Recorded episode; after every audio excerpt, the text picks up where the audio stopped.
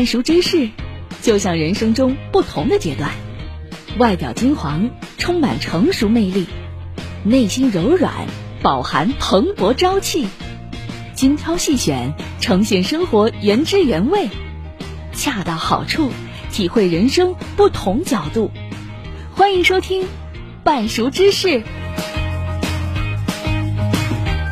Hello，听众朋友们，大家好，欢迎收听半熟芝士周末特别版节目，我是夏磊。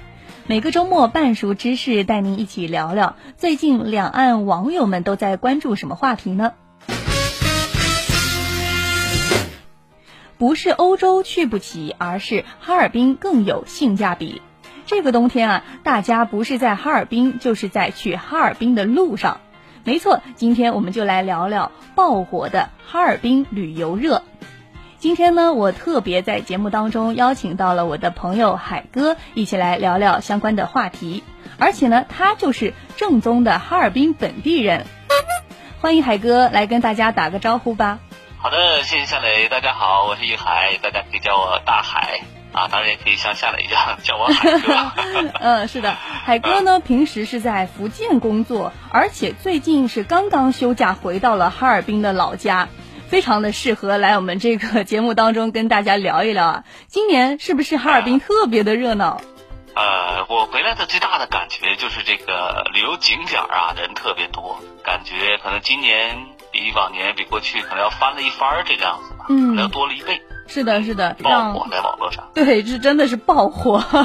我们南方人就是对于雪就有天生的这样的一个迷恋，而且哈尔滨为了照顾好来玩的这些南方的小土豆，我们知道他可是下了不少的功夫啊。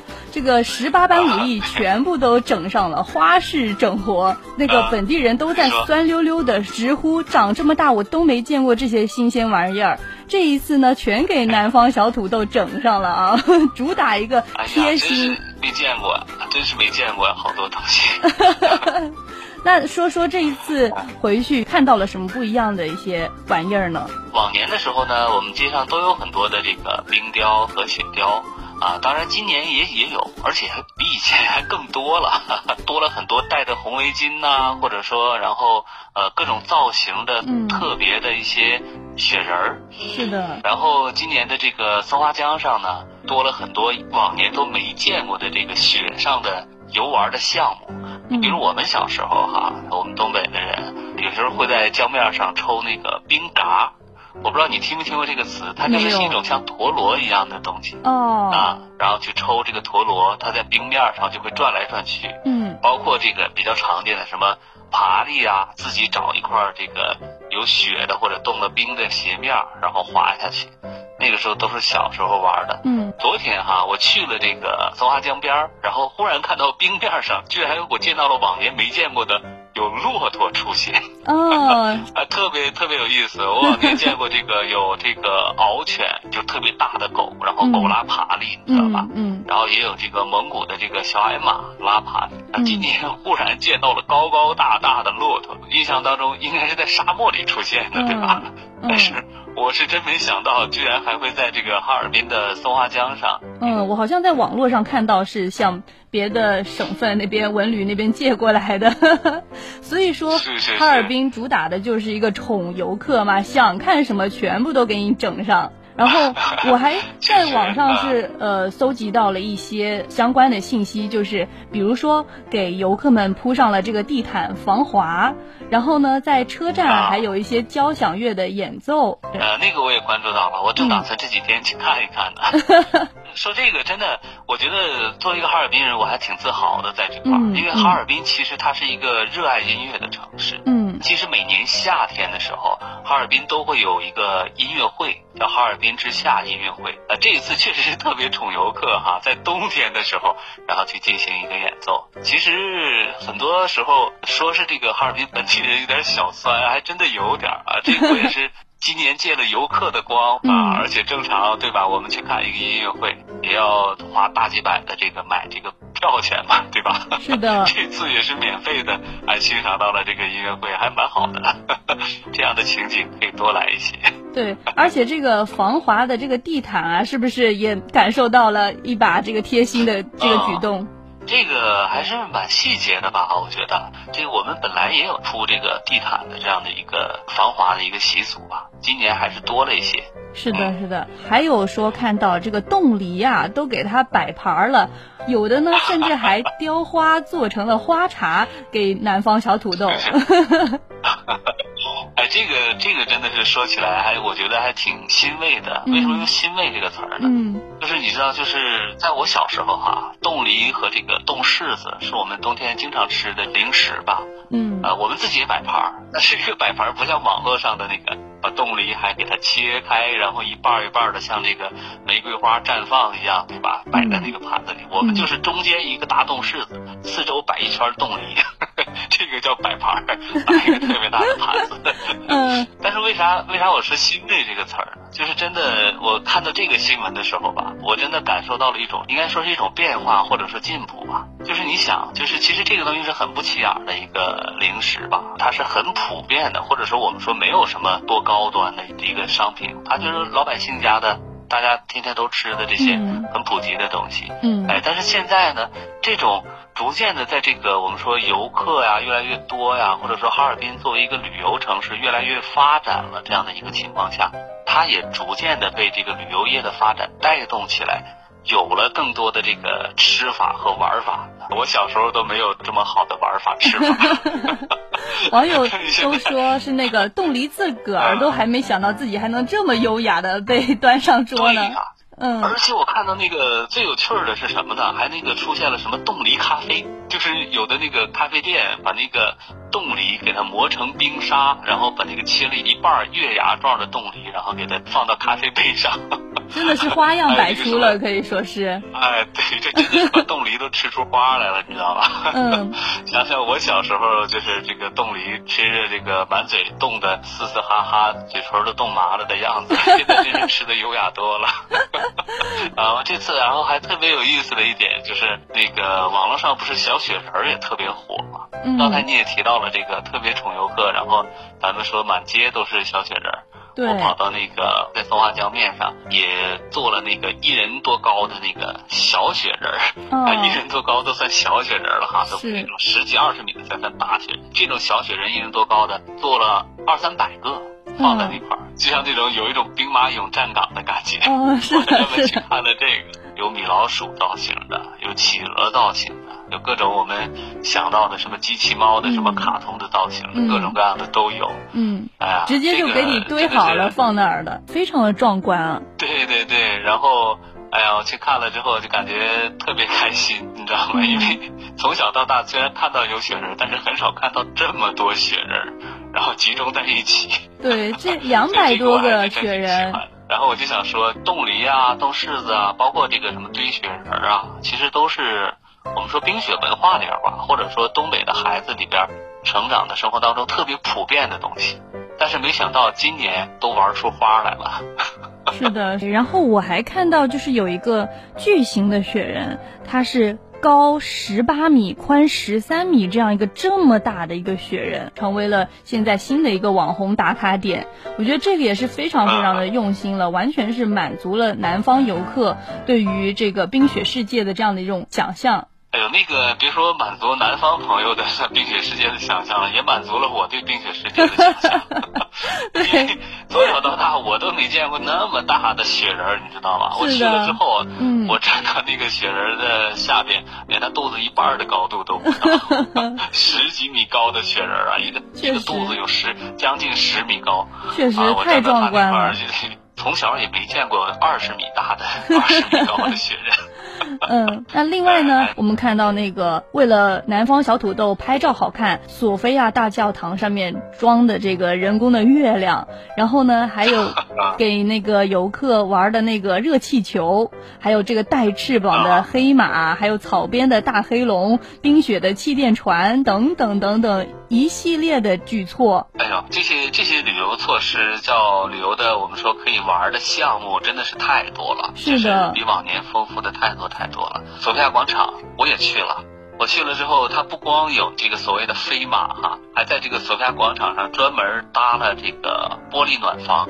有的南方的小伙伴可能又爱玩，但是又不抗冻，你知道吧？哦、然后，而且除了你刚才说的这些，就是相对来讲比较就是典型的冰雪的运动或者说一些项目之外，哈，然后今年还有一些特别有趣儿的一些其他的新的项目也蛮好玩的。我昨天去松花江上走的时候。然后有这个专门给南方朋友让大家体验一下的，叫冰上垂钓，就是在冰上搭一排帐篷，然后在这个冰面上啊，是有很专业的人凿出来那个冰窟窿，嗯，你知道吧？然后可以在里面钓那个江水里面的鱼啊，是，这是不一样的一种体验哈。对对对对，很特别的体验。呃，我小时候也这样钓过，但那个时候都都蛮危险的，你知道吗？就不像现在这样这么呃有这个相对安全的措施，这个蛮好玩的、嗯、啊！我还专门去体验了一下，一条鱼也没钓上来。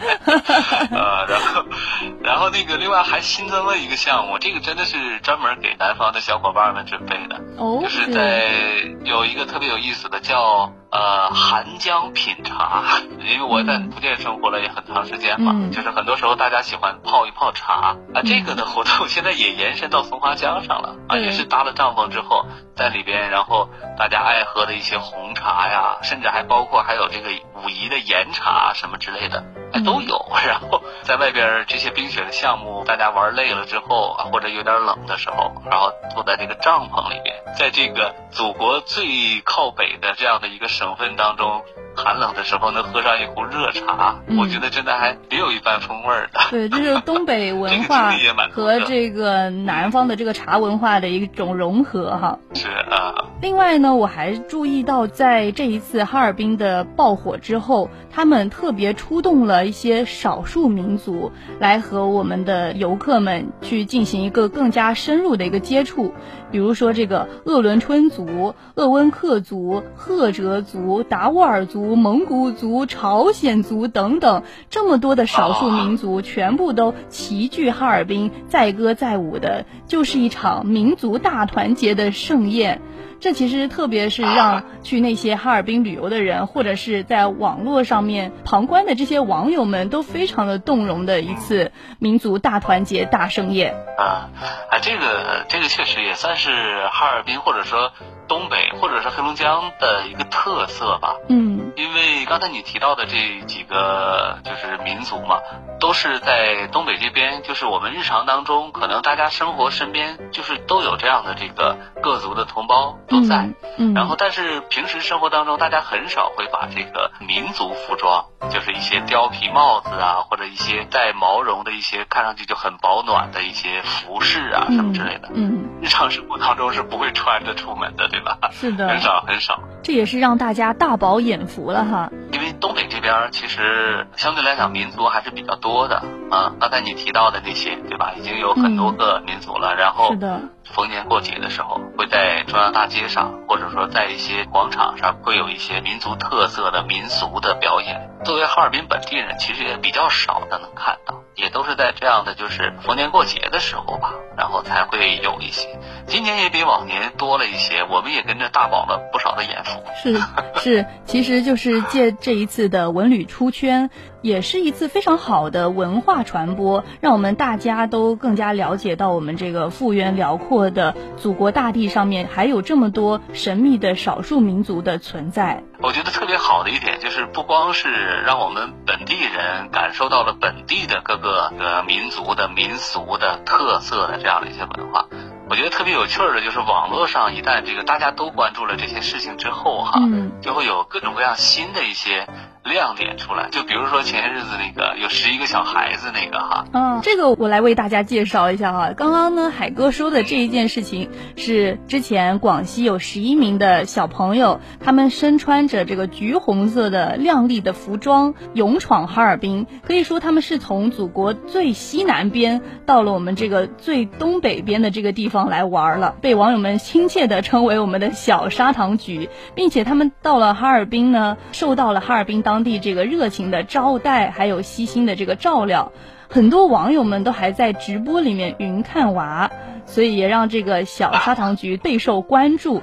自从那个小砂糖橘在哈尔滨受到了这么好的关照之后呢，全国各地很多的小朋友也都来到了我们的哈尔滨玩。而且啊，大家还根据呢各个地域的特色，给这些小朋友们纷纷起了非常可爱的昵称啊。比如说哈，四川的这个小熊猫啊，还有这个贵州的小折耳根，还有云南的小君主，河南小玉米等等的，全部都来哈尔滨玩了。网友们都说是哈尔滨捅了孩子窝了。嗯，我觉得是孩子窝把哈尔滨捅了。他们都杀到哈尔滨来了。嗯，其实我特别喜欢孩子，然后孩子家长们也放心的，愿意让孩子们，包括自己带着孩子组团的来哈尔滨体验这种冰雪的文化。嗯，我觉得特别开心，真的特别开心。这说明最起码就是哈尔滨已经。越来越被更多的呃同胞啊来接受，或者说对这种冰雪文化的一种认可吧。嗯、我觉得这是一种让我特别开心的一件事情。自己的家乡被认可、被接受，如果可以的话，借着这样的机会，对吧？以后也许哈尔滨能获得更好的发展，旅游上的、经济上的。对我来讲，这都是特别值得期待的事情。是，是的，嗯，那在这一次当中，我其实还看到了就是东北三省它特别的一个团结这样的一种情谊。因为在哈尔滨爆火之后呢，很多资源它自己没有，那么就像其他的省份能借的就借，尽力了来满足我们这些游客。那东北三省也是鼎力的相助，来帮助哈尔滨。这其实呢，也是他们的一种资源的互助和共享吧。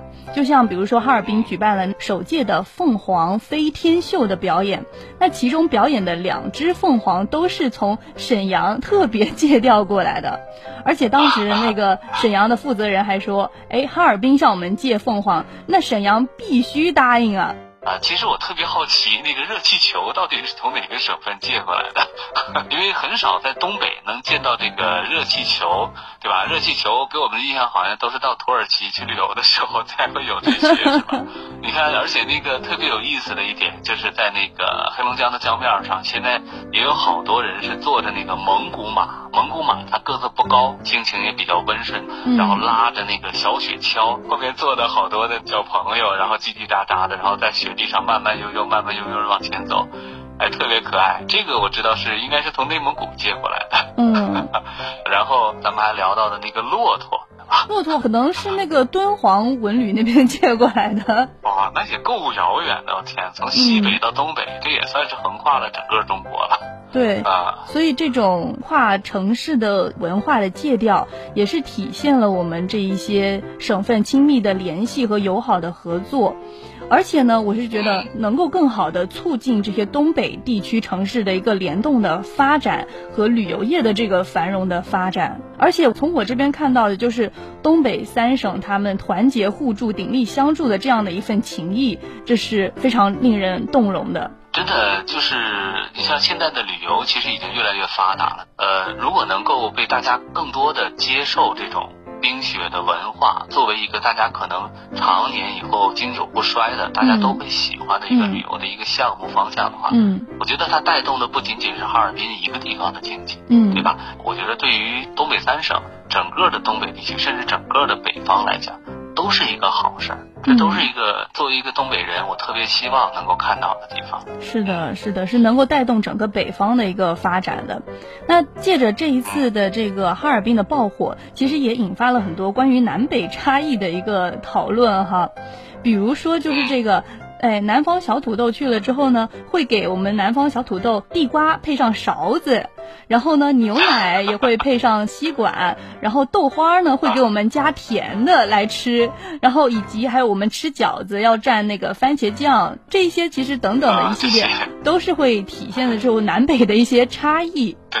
还真是这个待遇，好多都是以前在东北没有的 啊。就比如这个吃地瓜拿勺子，其实说句实在话，我并不觉得吃地瓜、吃烤地瓜拿勺子会方便。为什么呢？因为大街上啊，尤其是冬天的时候，你把它掰开，如果你用你吃不了几口，可能你吃的慢一点的话，那地瓜、烤地瓜可能就冻住了，你知道吗？真的很冷，零下二十度，吃几口。吃第一口的时候热气蒸腾，吃第二口的时候就是这个冷热适宜，第三口的时候地瓜就凉了，第四口可能 越吃越凉。所以这个时候真的，其实为什么没有勺呢？就是因为以前在大街上吃，不等你用勺去挖，它就已经冻住了，它就已经凉了。哦，所以就是说，在哈尔滨那边可能吃地瓜，你直接放在嘴里面，掰开就吃了。对，这样更方便，是吧？啊，然后包括你呃，你刚才说的吃饺子蘸番茄酱啊，还有这个呃豆腐脑，然后这个放糖啊之类的这些豆花放糖之类的这些。嗯。嗯还真的，它就是不同的南北差异吧。我觉得这样也挺好的，就是南方的朋友们把这个南方的这样的饮食的习惯也带到东北来，大家互相交流一下。我也爱吃甜的，嗯，啊，所以有些时候我也在思考，哎，到底是这个 豆花到底是该吃咸的还是该吃甜的呢？我从小吃习惯了咸的，但是我觉得甜的也很好吃。哦，那你可以 算是对我们这个南方这边的口味比较能够接受的了。对对对，我现在也吃习惯了。呃，另外呢，我还关注到的就是我们东北的这个非常著名的就是洗浴文化。那这一次呢，在哈尔滨的各大洗浴中心，可以说它的拥挤程度是堪比春运了。说很多的南方游客直接拎着行李箱就进去了啊。然后呢，我看到一个特别好玩的，就是网友们把这个事情戏称为是南泥北运工程。然后还说本次的洗浴行动的代号是刮土豆皮儿，真的，我是觉得这个特别形象，是不是？呃，对，这个其实指的应该是搓澡吧？对，搓澡就是这个洗浴。其实这个呢，怎么说，还真的是有这个地域的一些。特色吧，其实不光是一个我们说生活当中这个清洁卫生的一个动作，它其实甚至是逐渐演变成了一种社交的一个场景了，你知道吧？所以很多的时候，我们都比如说大家在澡堂里，然后这个有时候蒸蒸桑拿，或者说呃吃吃水果，甚至有时候打打牌、聊聊天儿，一帮朋友啊或者同事啊，或者一一一大家子人聚在一起。小孩子在旁边跑来跑去，大人聊一聊工作，聊一聊生活，对吧？呃，休闲一下，娱乐一下。是的，是的，就是一种娱乐项目了。娱乐带着社交的项目。对，是 我看到就是网友调侃说，知道东北黑土地是怎么来的了吧？就是搓澡师傅辛苦努力搓出来的，真的特别逗。是劳动人民汗水的结晶啊。是的，是的，呃，刚刚其实说到那一些广西小砂糖橘，他们勇闯哈尔滨，其实呢不仅仅是哈尔滨对他们的一种呃热情的招待，而且呢也是一场双向奔赴，你知道吗？就是广西呢，因为哈尔滨的热情好客，还特别回礼了，给哈尔滨送去了两百吨的砂糖橘、沃柑等等的水果，来感谢我们这个东北老铁的暖心的照顾。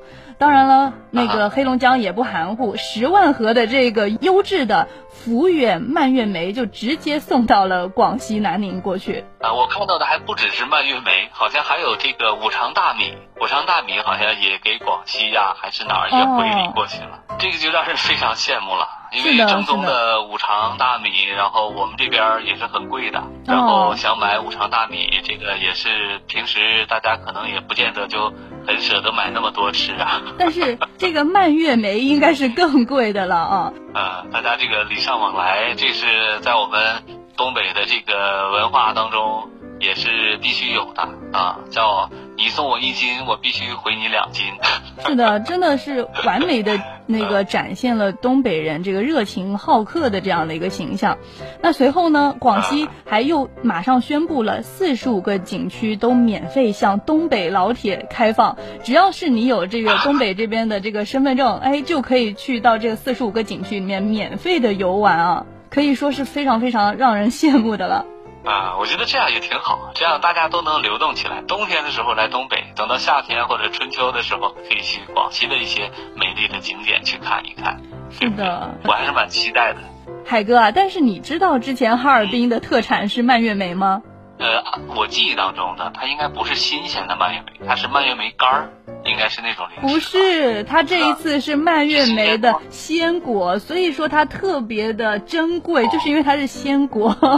哦，那还还真的是很，因为我小时候吃的好多都是蔓越莓干儿，然后一小袋儿一小袋儿的，特别的甜。所以这次的这个鲜果是很多哈尔滨本地人都还没有见过，甚至没有是听过的，特别的珍贵。我真的没吃。这个就让我有点酸了。对，刚才说的什么热气球、什么飞马、什么人造月亮，我都不酸。但是蔓越莓这个，我真的是有点酸了。嗯、因为我查了资料，它是从那个北美那边引进的一个品种，但是呢，也是在前几年的时候才刚刚的呃有了这个产量，这个产量才刚刚上来，兜里面还没有揣热乎呢。哎，来客人了，马上就把这个好东西给他招待上了。哎东北人就是这么热情好客，是的，怎么办？是的，让我想起了我小时候我最爱吃的冰激凌。冬天的时候，有这个 邻居家的小朋友来我家，我妈就夸夸都拿给邻居家的小朋友吃了。当然，这个开个玩笑吧。啊，我们也希望有更多的，比如刚才我们咱们提到的哈，这个有四川的小熊猫们，或者有其他地方的小可爱们来东北玩，来哈尔滨玩。我们除了蔓越莓，除了武昌大米之外，我们还有这个像大拇指那么大的榛子，对不对？嗯、还有像这个小拇指那么长、那么粗的松子儿，还有来自俄罗斯的巧克力，还有来自俄罗斯的甜甜的奶粉，哈尔滨的各种红肠。哎呀，美食太多了。嗯，吃不完，自己都流口水了。说不完也吃不完。其实像这种呃不同的地方，然后把这种所谓的大家各自的特产，然后能够交流起来，然后也取得一些不错的经济效益，嗯、这个也蛮让人期待。嗯，就像这次的这个，让大家知道了更多的这个特产，然后互相互通有无，也能吃到更多的特产，呃，又是物美价廉的，而且还是这个品质很好的，嗯、这个还真是不错。嗯。那其实这一次哈尔滨和广西两地，他们解锁了这个城市推介文旅发展的这样的一个新玩法，来共同的互相共享流量，互相扶持，把这个文旅市场做得更好。而且呢，在他们互相的赠送这个砂糖橘还有蔓越莓之后呢，哎，相关的这一些水果，他们的采购热度和行情也是随之上涨了，实现了这个一加一大于二的这样的一个。共赢的效果，而且通过他们这个互相的，比如说赠送一些特产啊，以及互相互免这个门票等等，其实让我们大家看到的就是浓厚的这样的一个同胞情、相亲相爱一家人的这样的一个氛围。就像网友们都给各个地域的小朋友们都起了亲切的昵称一样，大家呢也给台湾地区的小朋友起了一个很好听的名字，叫做小当归。所以呢，也是非常的欢迎我们台湾的小当归们来到我们的哈尔滨去旅游，以及还有我们祖国大陆的其他的很多的城市也都非常的好玩儿。欢迎我们台湾的小当归也来融入到我们这一个有爱的大家庭当中来。嗯。我作为哈尔滨的小冻梨，我 特别欢迎小当归们能够到我们这块来，然后好好的品尝一下我们给他们独特制作的这个甜味儿的豆花啊 之类的。呃，是的，就是很希望大家能够南北互通有无吧，大家多看一看祖国的，不管是冬天的美丽的大好河山也好，还是夏天的青草绿绿的这样的也好，能够有这样的交流，本身就是一件。挺幸福、挺开心的事儿。是的，是的，就是哈尔滨爆火之后呢，我看到很多的台湾的媒体人啊，还有台湾的网友也都在说要来哈尔滨玩，有的呢甚至已经在哈尔滨玩了，并且在哈尔滨还玩得很好呢。哎，真的就是最近这些天吧，然后在哈尔滨的一些景点，嗯、我还看到了很多人这个，呃，我不知道他具体是哪儿哈，但是确实也有说着一口这个呃台湾腔的，嗯、或者我们说闽南腔的、嗯、这样的这个。呃，网红或者说一些主播，然后在直播，你知道吗？哦，他们应该也是想要把这个哈尔滨的城市的形象展示给更多的台湾那边的同胞，所以说我们也是非常的欢迎台湾的小当归来到我们这个大家庭当中。确实是非常的欢迎大家。嗯。好的，那我们今天半熟知识的全部内容就是这样了，感谢您的收听。啊，谢谢我们的海哥在我们的哈尔滨来为我们介绍哈尔滨当地的这个情况，谢谢，谢谢夏雷，谢谢大家，嗯、拜拜。